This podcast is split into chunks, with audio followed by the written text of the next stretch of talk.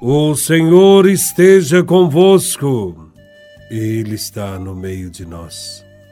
Proclamação do Evangelho de Nosso Senhor Jesus Cristo, segundo São Lucas, capítulo 7, versículos de 1 a 10. Glória a Vós, Senhor. Naquele tempo, quando acabou de falar ao povo que o escutava, Jesus entrou em Cafarnaum. Havia lá um oficial romano que tinha um empregado, a quem estimava muito, que estava doente, à beira da morte. O oficial ouviu falar de Jesus e enviou alguns anciãos dos judeus para pedirem que Jesus viesse salvar seu empregado. Chegando aonde Jesus estava, Pediram-lhe com insistência: O oficial merece que lhe faças esse favor, porque ele estima o nosso povo.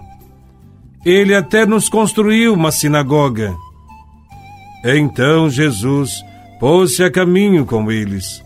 Porém, quando já estava perto da casa, o oficial mandou alguns amigos dizerem a Jesus: Senhor, não te incomodes, pois não sou digno de que entres em minha casa. Nem mesmo me achei digno de ir pessoalmente ao teu encontro. Mas ordena com a tua palavra, e meu empregado ficará curado.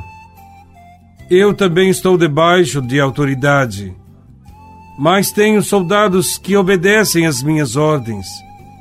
Se ordeno a um, vai, ele vai e a outro: Vem, ele vem. E ao meu empregado: Faze isto, e ele o faz. Ouvindo isso, Jesus ficou admirado. Virou-se para a multidão que o seguia e disse: Eu vos declaro que nem mesmo em Israel encontrei tamanha fé. Os mensageiros voltaram para a casa do oficial e encontrar o empregado em perfeita saúde. Palavra da salvação. Glória a vós, Senhor. O Evangelho de hoje nos mostra a atitude tomada por Jesus em relação aos pagãos. O texto mostra a cura do servo de um centurião romano e quer nos ensinar algo sobre os aspectos positivos dos estrangeiros, dos pagãos. O povo judeu deve reconhecer que entre os estrangeiros existem pessoas de bem. E a salvação trazida por Jesus é para todos. O centurião, embora não sendo membro do povo judeu, ele é um homem extraordinariamente bom. É um militar que cuida de cem soldados, por isso é chamado centurião. Ele é um militar, mas revela uma sensibilidade fora do comum. Preocupa-se com seu escravo. Tinha muita estima por ele. Quantos em nossos dias, mesmo entre os cristãos, se preocupam desse modo com a saúde dos seus empregados? Quantos tem por eles um verdadeiro amor. Quantos se preocupam com os problemas pessoais ou com os das suas famílias? Não há dúvida. A respeito do amor por seus semelhantes, este centurião romano é melhor que muitos cristãos. Os próprios anciãos judeus o elogiaram muito e disseram a Jesus que ele merecia esta graça, este favor, pois ele é amigo da nação judaica e foi ele mesmo quem edificou uma sinagoga para eles. O centurião romano é alguém muito humilde.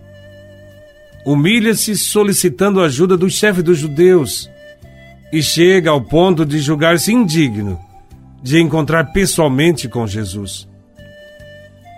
Este centurião também é um homem que respeita os usos e costumes dos judeus.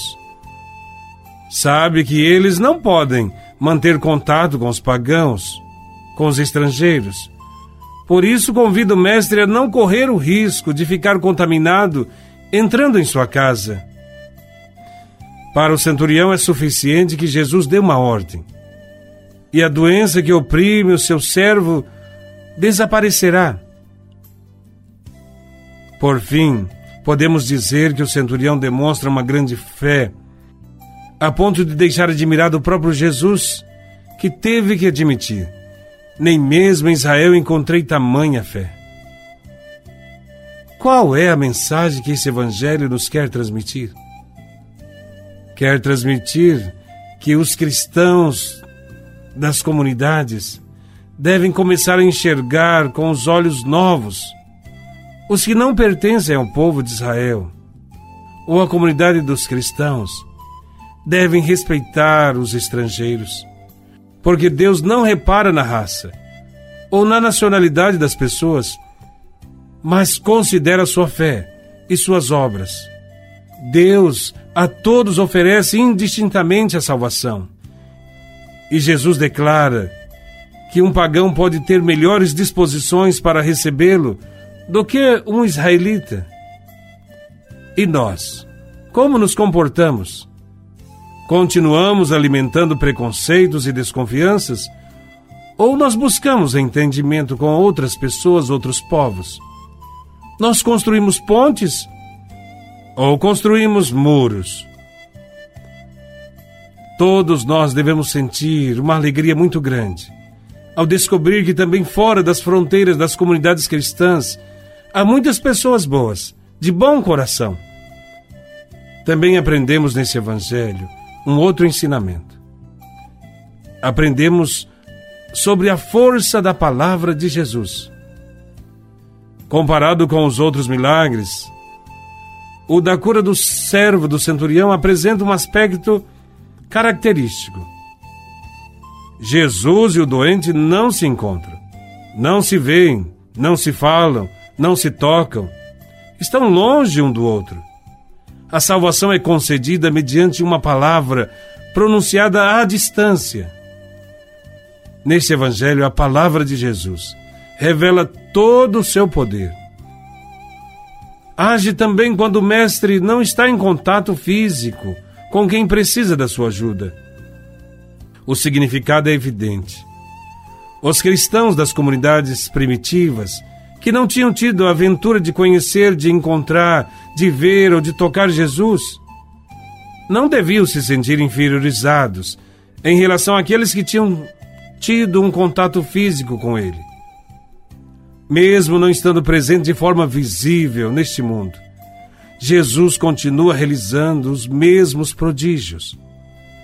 É suficiente que quando alguém pede ajuda a Cristo, tenha a mesma fé do centurião e acredite na eficácia da sua palavra.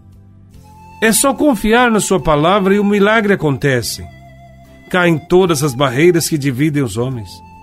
Dissolvem-se os ódios, as invejas, as opressões, as violências desaparece a fome, as doenças, e só permanece o amor, a solidariedade e a colaboração recíproca. Outra coisa interessante vemos neste Evangelho é que as palavras do centurião romano se perpetuam na liturgia da missa até hoje. Na celebração diante da Eucaristia, nós repetimos as palavras de um pagão que se converteu a Cristo. Em toda missa, nós dizemos: Senhor, eu não sou digno de que entres em minha morada, mas dizei uma só palavra e serei salvo. Louvado seja nosso Senhor Jesus Cristo, para sempre seja louvado.